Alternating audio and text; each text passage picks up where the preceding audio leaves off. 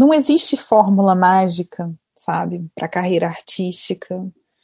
Existem caminhos e, e formas, e também existem invenções de novas fórmulas, novos caminhos. E, e entender o seu trabalho, de onde, de onde você vem, para onde você quer ir, é o mais importante na sua carreira.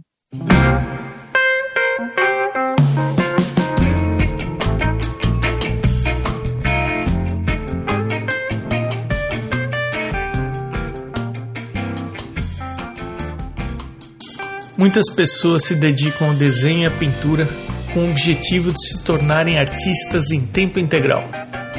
Mas muitas questões surgem durante o caminho. Meu nome é Emerson Ferrandini e eu converso com artistas sobre os desafios, as conquistas, os erros e acertos que fazem parte dessa jornada.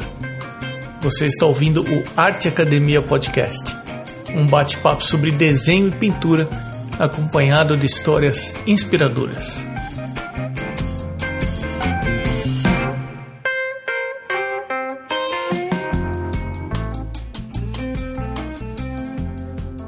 Adriana, seja bem-vinda ao Arte Academia Podcast.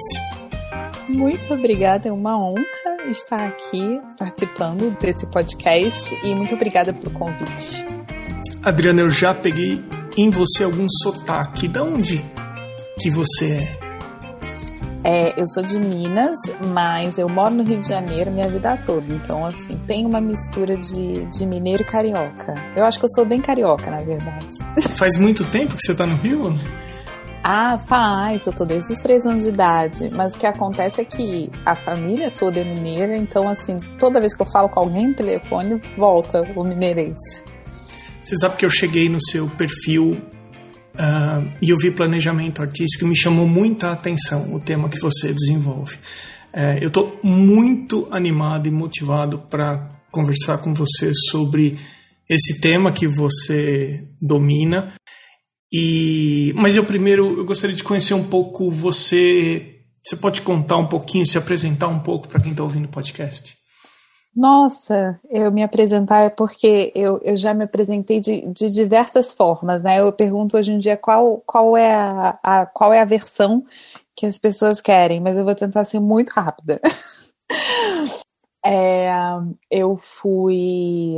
A minha vida, né? Eu, eu fui bailarina clássica até os 24 anos de idade. É, que, e realmente é, trabalhei com isso, né? Então, eu sou formada em dança tanto clássica quanto Graham em Nova York pela, pelo Instituto da Marta Graham e já viajei muito dançando, né? Então, isso é sempre um diferencial que eu não contava, mas que todo mundo hoje em dia parece que tem é, curiosidade sobre isso, né? Tipo, por onde, onde é a sua veia artística? E eu digo que eu não tenho, mas então a minha veia artística é, é da dança, né? Ela vem da dança. É, então, eu fui até os 25 anos e eu estudei. Deixa eu ver o que, eu estudei. Eu estudei. Minha primeira, minha primeira formação é dança, depois eu estudei design, mas eu fiz uma, um, uma escola de design que ela é muito diferente. Eu não fiz uma escola Bauhausiana, eu não fiz uma escola construtivista, eu fiz uma escola é, do outro, né? Eu fiz uma, é, um design universal, né? Onde a gente pensa na necessidade do outro antes de você colocar qualquer objeto no mundo. E eu acho que isso faz muito, vai ter muito a ver com a minha metodologia de, de ensino e, e de planejamento mesmo. E aí depois, como todo mundo, né, filosofia, história da arte, e eu tenho um, MBA, né, em administração de empresas. É, como é que é? Gestão de empresas. Então, porque e a partir da gestão que o método se deu. Então, essa é a minha formação né, acadêmica, mas as formações né, laterais, que a gente diz que eu gosto de literatura, de filosofia, que não foi uma formação, e psicologia. Então, foram essas. Eu acho que é o universo que, que, que me tomou, assim. Ah, primeiro, a sua veia artística não é qualquer uma. É de dança e, pelo que você falou, em Nova York.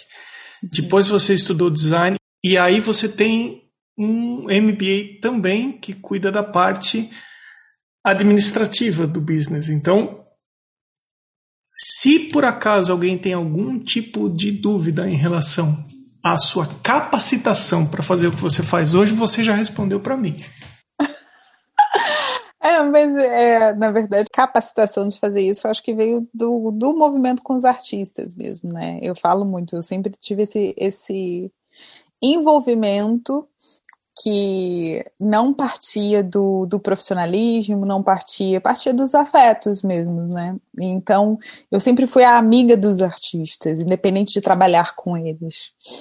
E mas, enfim, como eu entrei nesse mercado de arte, né? Eu acho que eu me perdi um pouco na, na resposta, né? Mas eu vou.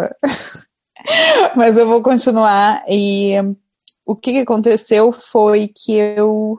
Meu primeiro contato com arte nesse, é, nesse ambiente, então eu fui trabalhar com um leilão, é, numa casa de leilão internacional, fazendo como designer, fazendo o catálogo e aí, enfim, não se deu só pelo catálogo, porque aqui a gente faz mil coisas, né? E aí me chamaram para trabalhar. Na época eu não tinha muito interesse em trabalhar com design com as obras, mas eu tinha vontade de trabalhar com as obras. Então, passou um tempo, eu fui trabalhar com eles, e aí eu fui trabalhar na primeira galeria, que, que eu falo que foi a que me formou, né? Que é a Galeria da Mercedes Viegas, é, aqui no Rio. E a Mercedes, até hoje, né, eu falo que ela foi tipo, a pessoa que me formou. A Mercedes tem formação em, museo, em museologia também, né? Fora o bom gosto.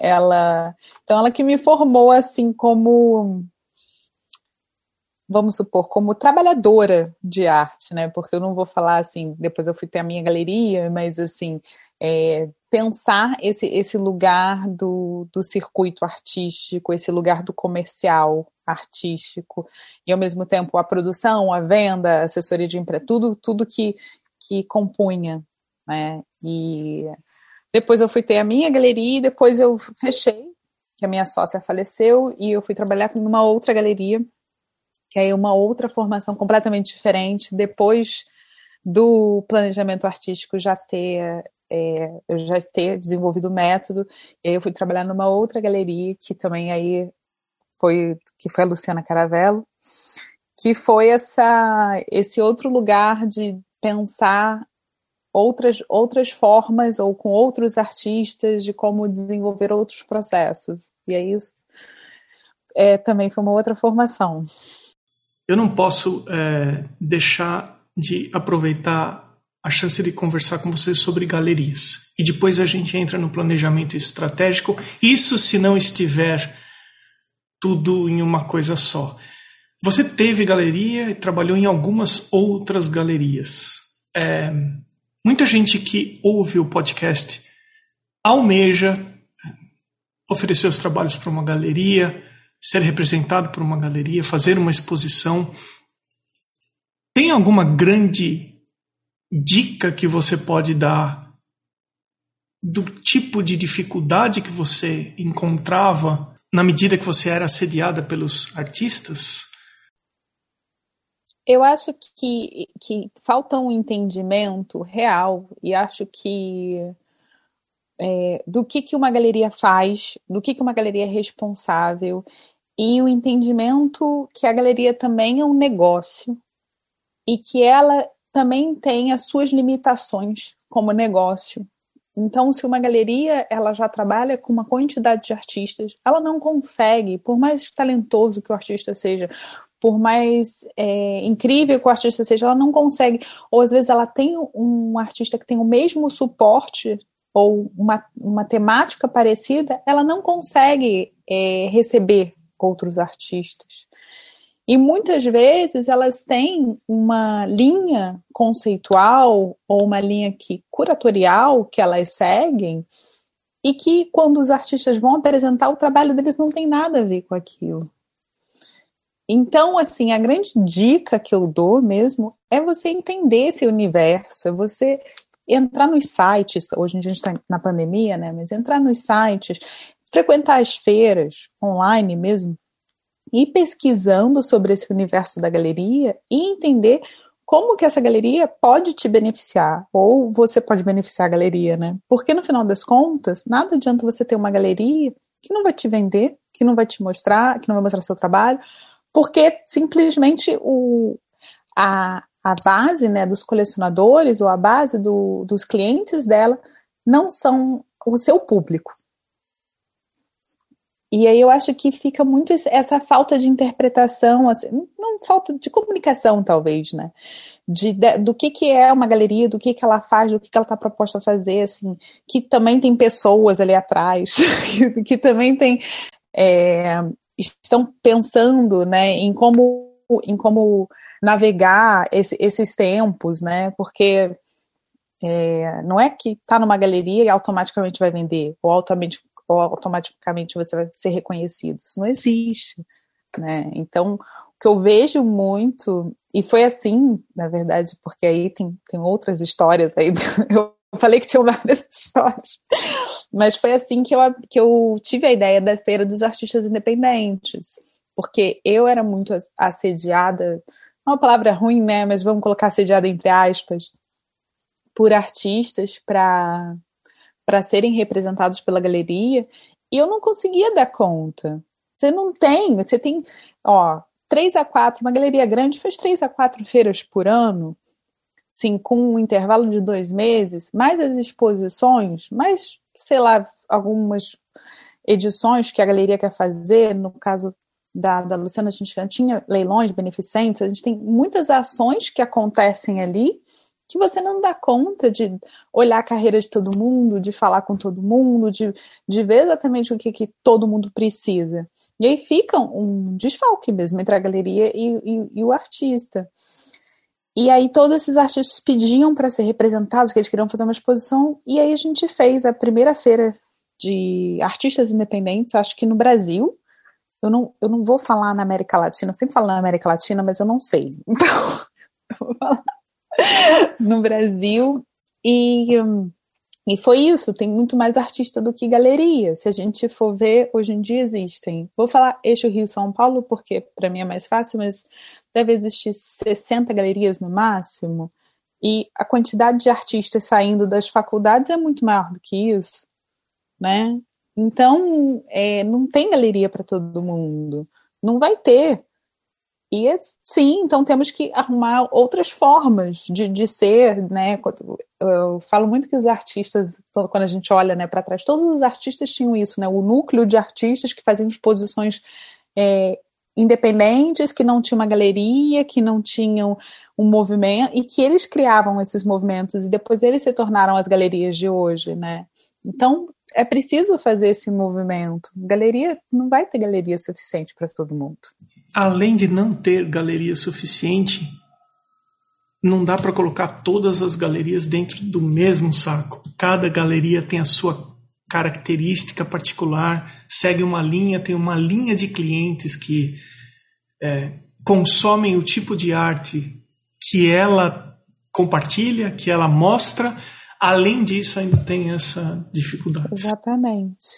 Exatamente. É muito difícil e às vezes até o seu trabalho ele não tá, não é compatível, não compatível não, mas ele não está na mesma linha curatorial de uma galeria que está nem no seu estado. Às vezes, né? Não vai. É... Então entender muito bem o seu trabalho e eu acho que é o, o centro, né? De todo o meu trabalho é esse, de você entender muito bem o que você faz e saber coisa do, da estratégia, saber com quais armas você vai conseguir traçar, é, conseguir a oportunidade. Você me dá um gancho para perguntar o que você tem feito hoje em dia, então, depois de toda essa experiência que você comentou até agora? Então, hoje eu realmente eu criei esse método, né? A metodologia do planejamento artístico, né? Eu falo que é planejamento artístico estratégico, mas ele é a base é o planejamento estratégico ele foi desenvolvido na época que eu fazia esse acompanhamento com os meus artistas. O que que acontecia? Eu é, tinha galeria e os artistas da galeria. Eu entendi que a gente precisava de um de um método ou de uma metodologia de encontros. A, a princípio não era um método, a princípio eram encontros em que eu entendi o que, que eles precisavam. E aí, a partir do, do momento em que eles me davam, a gente conversava mesmo esse retorno, e sempre foi em grupo, que muita gente me pergunta isso. É, mas você nunca fez acompanhamento individual? Nunca fiz acompanhamento individual, sempre foi em grupo, sempre foi, foram todos os artistas com todas as questões, com tudo ali, né? Quase como se fosse um, uma grande, um grande circo, uma grande ou uma grande companhia de dança, todo mundo junto. E eu fui criando esse método e depois, quando o método já estava lapidado, lapidado ainda não estava, mas já estava com os artistas, a gente já tinha entendido o que, que era o método, o que, que era exatamente o que, que era esse planejamento artístico. Eu fui dar aula, e aí eu dei aula no Rio, dela em São Paulo e em Fortaleza, do planejamento artístico já. E sempre foi uma vontade minha ter é, da online, né? Assim, eu, eu gostava dessa coisa. É porque, na verdade, eu achava chique, sabe? O MoMA tinha aula online, eu também queria ter aula online. No fim foi isso, sabe? Aí veio a pandemia e falou: se tem algum glamour nesse tipo de coisa, nós vamos derrubar é agora, porque vai todo mundo pro online. Exatamente. E aí teve a pandemia, eu também não sei, essa história também é uma história que gostam que eu conte, que eu não tinha Instagram antes da pandemia. Tinha horror a Instagram. Eu acho que eu ainda tenho um pouco, mas eu não sei se E aí eu vi que uma das estratégias para se vender curso online, para entender, e eu, eu ainda estava muito insegura como o método ser aplicado online. Não poderia ser uma aula gravada, sabe? Ele tinha que ser ao vivo mesmo. E, e uma das estratégias foi essa, né? Então eu fiz meu Instagram, foi março de 2020, e eu, o primeiro curso foi vendido em junho, é, 5, 8 de junho de 2020. Fez um ano. Você tem o teu curso, atende um grupo de pessoas online, de artistas que querem entender melhor que estratégia que precisam seguir para seguir uma carreira artística. E quando você abre o Zoom pela primeira vez e vai começar a conversar com o pessoal, o que você mais encontra em termos de despreparo dos artistas hoje em dia? Eu não acho que é despreparo dos, dos artistas hoje em dia eu acho que é geral. Acho que a gente foi entrando, entramos é, numa era, numa época em que precisa se falar do trabalho. E como a comunicação do artista ela é muito visual, e a maioria dos artistas é muito tímido, né? É, vocês acabam não, eles acabam não desenvolvendo uma uma coisa, uma verbalização do que eles estão fazendo, porque muitas vezes a, a, gente, a, a, gente também não sabe quantas coisas a gente faz no automático, né? Não necessariamente de, é exatamente, são inúmeras coisas que a gente faz no automático. Então acaba que quando você olha para o artista, o artista tem que falar do próprio trabalho, ele já dá um, dá um, dá um bug ali, sabe? Não, sim, eu entendo perfeitamente, porque ele se expressa visualmente mas as outras formas de expressão, seja a forma falada ou a escrita, ou o que ele tem que fazer para dar o suporte para aquilo que ele fez, ele começa a encontrar dificuldade. É isso que você está falando. Exatamente. Pois isso bate exatamente com a experiência que eu tive no curso que eu fiz aqui. Eu fiz um, um mestrado em Fine Arts e eu tive aula de writing desde o primeiro quarter do curso, porque a grande dificuldade dos alunos era exatamente isso que você está falando, de contextualizar aquilo que ele está se expressando através das imagens. Então, nós tínhamos que escrever todo dia 10 minutos. É o que eles chamam aqui de journaling. Você tem que fazer o teu journaling por 10 minutos todo dia e tinha checagem. Professora de Wright falava, ó, então vai ter checagem no meio do quarter, dia tal, eu quero que você traga o seu caderno e eu quero ver o que, que você está escrevendo. Eu faço isso com os meus alunos, com os meus alunos de acompanhamento, que são os meus alunos avançados. É, é porque não dá muito para abrir um curso, mas isso, então, na faculdade que eu fiz, tinha exatamente isso. No primeiro período, era período de projeto, né? Você tem projeto durante design, né? Projeto a vida toda. Mas o primeiro projeto, a gente tinha um caderno de agradecimento. Só que eles tinham lá uma metodologia de, de como você agradecia, né? É, e aí era engraçado, porque no final você estava agradecendo, na verdade era, era o processo, eram, eram registros do processo, não era um agradecimento à toa. Mas você sabe que isso acabou me servindo para além de escrever a minha tese, porque eu não tinha o hábito de escrever, pelo menos não com frequência, eu escrevia muito pouco. E aí eu fui obrigado a escrever, e eu aproveitei essa chance porque eu passei a praticar o meu, a minha escrita em inglês. Então, eu falei, bom, eu vou aproveitar isso, eu vou acabar praticando não só a minha expressão através da escrita, como praticar a minha escrita em inglês também. Só que depois de terminado o mestrado, eu continuei escrevendo. Não com a mesma frequência, não todo dia. É, isso é uma coisa até que eu me policio. Uh, tem épocas que eu estou mais aberto para escrever, então eu escrevo 10 minutos. É uma página de um caderno pequeno, dá exatamente 10 minutos. E às vezes eu fico um período um pouco mais longo sem escrever. Só que eu percebi que isso me ajuda a ter mais ciência dos meus pensamentos. Eu não sei se eu estou conseguindo me expressar de uma forma, da, não sei se essa é a melhor forma de, de, de te contar, mas parece que escrevendo eu tenho mais ciência, eu tenho mais consciência de quem eu sou. É exatamente isso que eu falei. Eu tô por acaso, né? Eu acabei de de fazer um desafio, né, é, pro, pro pessoal que me segue, de fazer 21 dias de escritas, né, de escrita. E cada dia eu mando, não é, não é qualquer coisa, mas cada dia eu mando o, o, o que eles vão escrever, né, a, a orientação de um texto, de, de como, sobre o que eles vão escrever. E é exatamente isso. No, o tempo todo que você está trabalhando dentro do ateliê, ou você está pensando, porque o trabalho do artista ele, né, extrapola o ateliê, ele não é só no ateliê, mas que você tá e você toma uma decisão artística ali no seu trabalho, aquilo ali não é à toa.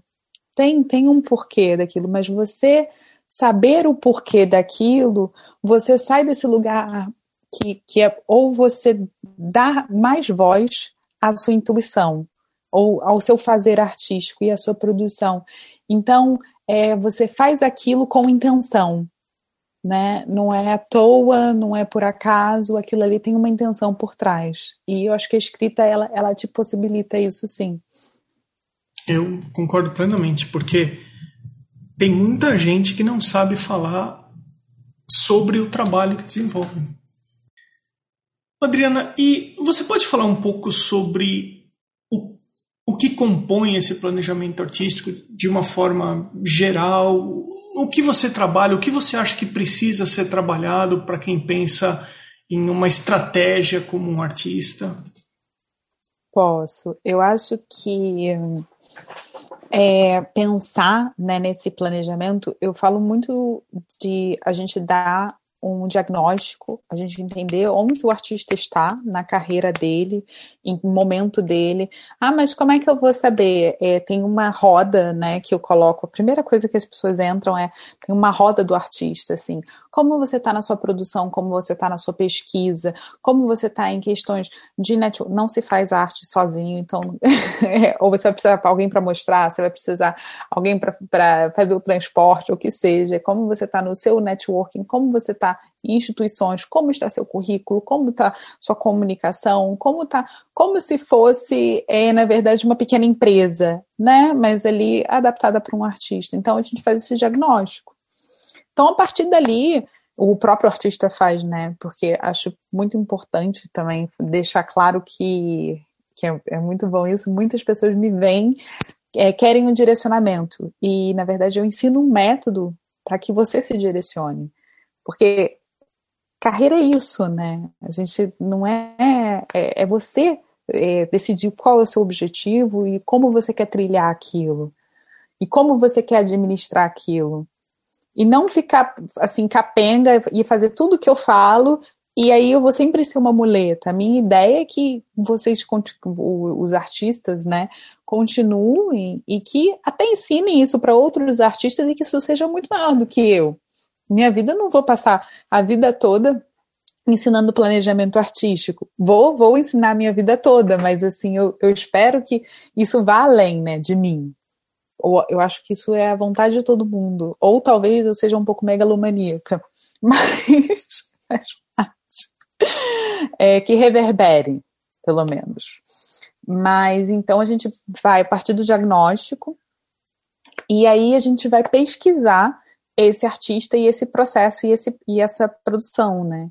E aí vão ter exercícios onde a gente vai pesquisar isso, alguns deles muito simples, como escrever sua história, né? Escrever de onde vem um trabalho, é, pegar todos os trabalhos e entender qual é a conexão entre eles, entender como você está comunicando, entender para quem que você está comunicando, entender o que que você quer com esse trabalho. Assim, são exercícios que parecem bobos, mas se a gente sentar para fazer, a gente não consegue muitas vezes, né, entender isso com profundidade, na verdade. É sair dessa superfície de simplesmente, ah, minha meta é ter uma galeria, minha meta é essa, e assim, por que que a sua meta é essa? Qual é o método para chegar ali? Como que a gente vai fazer isso acontecer? E aí depois que a gente pesquisa sobre o artista, porque eu acredito que todas as respostas estão dentro do trabalho e do artista, sim, porque a carreira é dele. A gente vai analisar os ambientes, quer dizer, analisar mercado, analisar mercado tanto setorial de arte quanto mercado externo, né? Assim, o que está acontecendo no mundo, onde você está, porque eu acho que é muito, eu acho que a gente tem que olhar tendências localmente também, porque o que está acontecendo é, no Rio de Janeiro é diferente do que está acontecendo em Minas, que é diferente do que está acontecendo no Nordeste e o que está acontecendo na Inglaterra, enfim, é, é, é diferente. Então, olhar também localmente e aí a gente traça esse mapa de oportunidades. E nesse mapa de oportunidades vão ter tanto as grandes forças da produção e do artista, como as oportunidades de mercado. Então, onde, onde que você se encaixa? E a partir disso a gente faz um plano de ação para o artista. Eu não faço nada, né? Quem faz são eles. Eu até falo, eu conto assim que metade é meu trabalho, metade é deles, na verdade é 90% eles, 10 eu. Mas vamos imaginar a seguinte situação. Eu tenho um bom volume de trabalhos acumulados. Eu já pintei bastante. E eu tenho um espaço no meu ateliê onde eu posso receber umas visitas ou como é muito comum aqui nos Estados Unidos fazer um open studio. Então, duas ou três vezes por ano, o artista abre o estúdio dele para as pessoas que acompanham o trabalho que ele faz ele tem ali uma rede de contatos, que é uma coisa que você já comentou que é super importante, ter um networking, ter um pessoal que acompanha aquilo que você faz. Ele informa essas pessoas e aí as pessoas, sei lá, seja num sábado e num domingo, vão lá, olham o que ele está fazendo, ele vende alguns quadros, toma um café, come alguma coisa, e enfim, isso é bastante comum aqui. Ok, então eu resolvi que eu quero fazer um, um Open Studio e isso aí eu estou tentando me colocar no lugar de algumas pessoas que ouvem o podcast, porque isso pode ser uma ideia para algumas pessoas. O que, que você sugere que eu faça em termos de estratégia para aproveitar da melhor forma esse tipo de ideia, esse tipo de evento? De que forma você acha que a gente pode ajudar quem possivelmente pode estar pensando em fazer isso? Então, eu adoro Open Studio. Na verdade, eu acho o máximo. Antigamente, a gente só via trabalho assim, né? Hoje em dia não tinha internet, não tinha Instagram, a gente só ia nesses, nessas visitas, né? Então eu adorava fazer isso. Nossa, tinha até algumas. Era, tinha uma fábrica aqui no, no Rio, ainda tem, né? Uma fábrica Bering, que era o dia de ateliês abertos. Aí todo mundo ia para ver todos os ateliês, todos os, os artistas, enfim. Durante as feiras também tem muitos, né? Mas vamos lá. Primeiro a gente parte do princípio que esse artista ele tem algum tipo de, de conexão ou alguma rede, né? Então pode ser outros artistas, pode ser o mailing. Nos Estados Unidos a gente usa muito e-mail, é, que é uma coisa muito diferente aqui do Brasil, que tem WhatsApp, que usa-se muito o WhatsApp, né? É, para comunicar é, questões comerciais, mas nos Estados Unidos e-mail, e cada vez mais. Eu sou aquela tipo bem antiga, sabe? Eu acredito na volta dos blogs, na volta dos e-mails. Então somos dois. Primeiro, porque eu estou aqui e eu percebo quanto e-mail é forte. É. Nos Estados Unidos é só, é só através de e-mail. As galerias falam que só usam e-mail para contactar os, os colecionadores. É isso aí. Exatamente isso. Desculpa, eu cortei você, Adriana. Vamos seguir. Imagina. Você é... tem aí uma rede de contatos, você estava falando? Uma rede de contatos, que é um, uma lista de e-mails, que pode ser através do Instagram. Eu não aconselho tanto, porque, sim, uma coisa são os seguidores, outras coisas são aquela lista de clientes, né? Aquelas pessoas que têm contato já com você, que é bem diferente. Você pode fazer no Instagram também.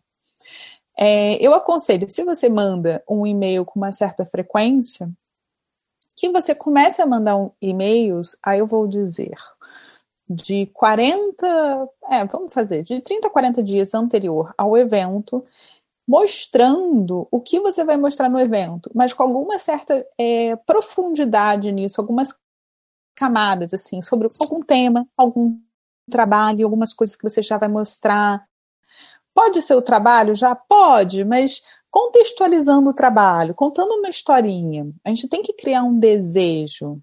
E não vai ser só um desejo, ah, vou lá no, numa, numa visita de estúdio. Isso é muito pouco. Tem que começar a deixar. É que nem as lojas fazem, sabe? É qualquer lançamento. Você vai deixando a pessoa interessada naquilo antes dela chegar lá. Então, aí de 30, 40 dias antes eu faria isso. E aí, é, depois, uns 20 dias depois, né, uns 20 dias antes, na verdade, eu mandaria talvez um texto, ou mandaria é, um catálogo já, ou já mostraria um pedaço, um vídeo, alguma informação que é diferente da outra que você mandou. Ou que é uma, uma mais aprofundada. Pode ser o tema? Pode. Pode ser texto? Pode. Pode ser sobre o que você está pensando? Pode. Pode ser uma visita no estúdio sem o estúdio estar tá montado, tipo um antes e depois, para depois você fazer? Pode. É, e aí, 15 dias antes, eu mandaria o convite oficial, com aí você já pode mandar um catálogozinho né, em PDF mesmo das obras que vão ser expostas, ou algumas obras expostas, não todas, porque eu não tenho esse problema que muitos artistas têm de, ah, mas as pessoas já vão ver antes. Hoje em dia as pessoas compram até antes. Não tem esse problema grande. Mas aí você tem que entender do seu público. Dependendo do público, a gente faz isso. Em feira, a gente faz muito isso. Preview da feira. A gente manda antes, 10 dias antes da feira, um preview para clientes VIP VIPs. Ou então, até para você chamar a pessoa, você pode dizer que aquele, aquele você está mandando uma, uma prévia e que aqueles vão estar tá com 10% de desconto antes do Studio Visit. Também pode fazer esse tipo de promoção. Depende, você tem que saber se as pessoas estão né, afim daquilo. É, pode também, né, para ser atrativo, dizer que você vai ter 10 prints ou 5 prints é, para leiloar no dia, leiloar não, desculpa, sortear no dia, pode até ser um leilão, uma rifa, enfim.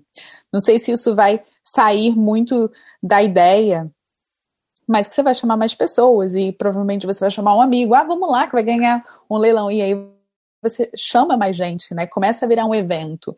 A questão é que o Studio Visit não pode ser simplesmente uma visita de estúdio que ele pode qualquer dia te encontrar. Tem que ser um evento, tem que ser algo importante. Então, mesmo que a gente tenha, ah, esse, eu tenho esse, todos esses trabalhos, como é que você conectou esses trabalhos? De que forma? O que, que ele vai ver de novo ali? Nem que seja a história. Entendeu? Ele precisa ver algum. De, ah, mas eu preciso de trabalhos novos? Não, você precisa talvez contar de outra forma. E aí, 15 dias antes eu faria isso, logo depois, uma semana antes, um lembrete com um catálogo, um texto crítico, alguma coisa, música que vai ter, sei lá. E aí, dois dias antes, é, lembrando e no dia também. E aí, depois do Estúdio Visit, foi ótimo, né? agradecendo as pessoas que foram, contando sobre como é importante para artista é, esse tipo de, de retorno do público, que é através da desse retorno, dessa reflexão que a obra se dá, que faz parte do processo artístico. É, acho que eu faria assim, né? E se você tem Instagram, faz a mesma coisa no Instagram, só que de diversas formas. Aí as pessoas falam assim: ah, mas eu vou ficar repetitivo. Não vai ficar repetitivo, ninguém lembra de você, gente. Ninguém lembra que a gente falou. É tanta informação no meio. É assim, a gente abre o Instagram e aí eu tava vendo alguma coisa e, sei lá, e aí entra um WhatsApp do meu irmão falando que o que aconteceu alguma coisa com a minha mãe, eu saio correndo e eu esqueci daquilo, não vi aquilo. E tantas informações que a gente olha e não vê. Então, não se preocupem em ser repetitivo, se preocupem em, em ser, né, em, em, ter novas ideias, em falar sobre o mesmo tema, saber, saber falar sobre o mesmo tema, mas e aprofundando também. As pessoas elas é, elas estão cada vez mais querendo essa conexão profunda com o trabalho, porque a arte é, é um pouco isso, né? Essa conexão com o outro. Não é, não é qualquer tipo de relacionamento, é um, é um lugar que, pro, que proporciona encontros, mesmo que seja com obra, é um lugar de, de encontro ali. Só para reforçar essa ideia, uma artista que já passou aqui pelo podcast, a Mônica Mendes, ela mora em Miami e ela contou para mim que ela vende mais no Open Studio do que em algumas experiências de galeria que ela já teve. Eu tenho certeza, porque as pessoas querem ter contato com o artista, gente. É uma galeria. Essa coisa da galeria é assim, eu, eu vejo, né, hoje em dia as galerias, e estava até olhando o David Zwimmer, porque eu amo o David Zwimmer, eu acho ele o máximo como, ah, como empresário, né, ele é muito inteligente, e é, você vê as, as galerias tendo que, né, dar pirueta, porque ela não é o artista, as pessoas elas gostam dessa conexão com artistas, elas querem saber. Aí fazem jantares, as galerias fazem jantares carérrimos para os artistas irem, para as pessoas terem contato, um mínimo de contato com o artista. Então, é, isso real, realmente as pessoas elas querem esse lugar do próximo do artista, de entender por, como é que veio, o que aconteceu. Adriana, eu preciso falar uma coisa para você. Você é uma pessoa muito modesta. Porque quando eu convidei você para participar do podcast, você falou para mim assim: Olha, Emerson, não sei quanto eu vou poder contribuir nessa história envolvendo arte e tudo. Você está compartilhando uma coisa tão rica, eu quero agradecer você e eu quero frisar que você é uma pessoa muito modesta. Ai, obrigada. Só não. Mas é assim, é, eu acho que tem tantas tem tantas outras coisas, com certeza. Eu não sei, assim, agradeço o convite e fico feliz de contribuir. Realmente, acho que eu sou, eu falo muito quando a gente fala, né, da onde a gente vem da arte. Eu sou muito uma apaixonada, né, por arte. Então, se eu conseguir contribuir para o circuito, para os artistas, assim, para mim acho que vale. Já valeu bastante. Agora, eu sempre estou tentando fazer com que o podcast não se torne repetitivo nas entrevistas, nas perguntas, mas ao mesmo tempo eu tento fazer as perguntas que eu percebo que as pessoas que ouvem e acompanham o podcast estão interessadas. E aí, nessa história do Instagram, eu cheguei num post de uma das pessoas que eu sigo, que é o Russell Bronson, e ele colocou uma coisa muito interessante que eu falei: olha que ideia legal, eu vou adaptar um pouquinho essa ideia. para a realidade do Brasil. E eu queria te fazer uma pergunta que não tem resposta certa, nem tem resposta errada, mas eu gostaria de saber como é que você pensa esse tema. Vai que de repente pode ser interessante. Eu vou te dar duas opções e você vai escolher uma delas. Imagine que seria possível você voltar cinco anos na sua vida levando tudo que você sabe hoje em dia. Você vai voltar cinco anos na sua vida, ficar cinco anos mais jovem, já com a experiência e sabedoria que você tem hoje. Ou você vai adiantar cinco anos na sua vida, ficar cinco anos mais velha de um dia para o outro, só que você vai passar a ter direito de uma aposentadoria vitalícia de 10 mil reais na sua conta sem ter que esquentar a cabeça. Qual dos dois você escolheria? Ah, eu vou ser mais nova, é óbvio, né, gente? Quem quer ficar mais velha? Eu quero ficar mais nova, tipo, sem ruga, ótima. Mas assim, mas eu, engraçado isso. Eu vou, eu vou me, não sei, acho que eu vou sair pela tangente. Eu, eu, é, eu acho que não saber tudo que eu sei hoje em dia foi bom para Adriana de cinco anos atrás, entendeu? É, então, eu voltaria cinco anos atrás, não sei se talvez sabendo. Vamos lá, sabendo metade, não sabendo tudo. se eu soubesse, assim, se eu soubesse que esse método, que, que tudo, vamos supor, foi 2018, né? Então não foi cinco anos atrás. Se eu trouxesse o método cinco anos atrás, não sei se eu faria as mesmas coisas. Se eu faria da mesma forma. Por isso que não existe nenhuma preocupação em ser certo ou errado em relação à resposta. Eu imagino que deve ter gente que fala, não, eu quero sossego na minha vida, tira cinco anos da minha vida. Vai que eu tenho alguns, algumas pessoas que ouvem um podcast que têm 16, 18 anos, vai que 5 anos da vida, não sei, né? Assim, Exatamente. Vai saber, né?